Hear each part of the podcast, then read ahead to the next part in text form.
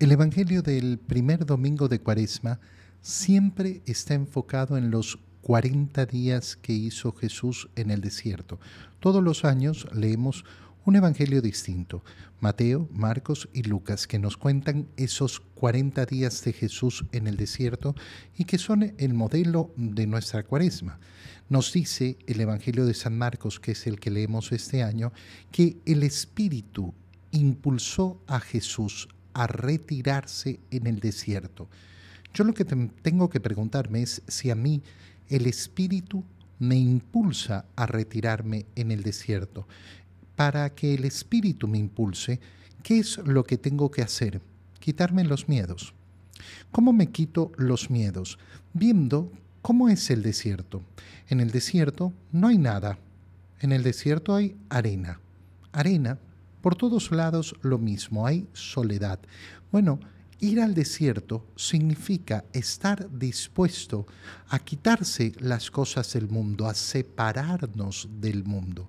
¿Cómo me voy a quitar los miedos? Me voy a quitar los miedos mm, quitándome la idea de que no voy a sobrevivir sin las cosas del mundo. Por ejemplo, es bellísimo cuando uno ve a una persona que en la cuaresma dice, no, no voy a estar conectado a las redes sociales no, no, voy a limitar, voy a tener solo media hora para el, eh, para el teléfono, para hacer las cosas que tengo que hacer o ver las cosas necesarias. No voy a ver ningún contenido de esto y de esto. No voy a ver series. No voy a ir al cine. No voy a ir a fiestas. No voy a ir a reuniones sociales. ¡Ah!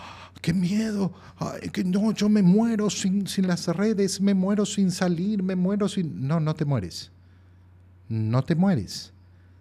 Y no pasa absolutamente nada.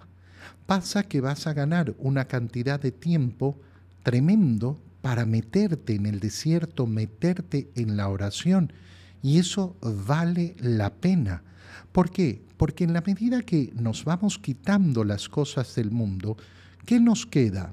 Yo mismo. Y al quedarme yo a solas conmigo mismo, ¿qué hago? Mirarme con mayor atención. Y al mirarme con mayor atención puedo darme cuenta de las cosas que deben cambiar en mi vida. Darme cuenta de las cosas que deben transformarse.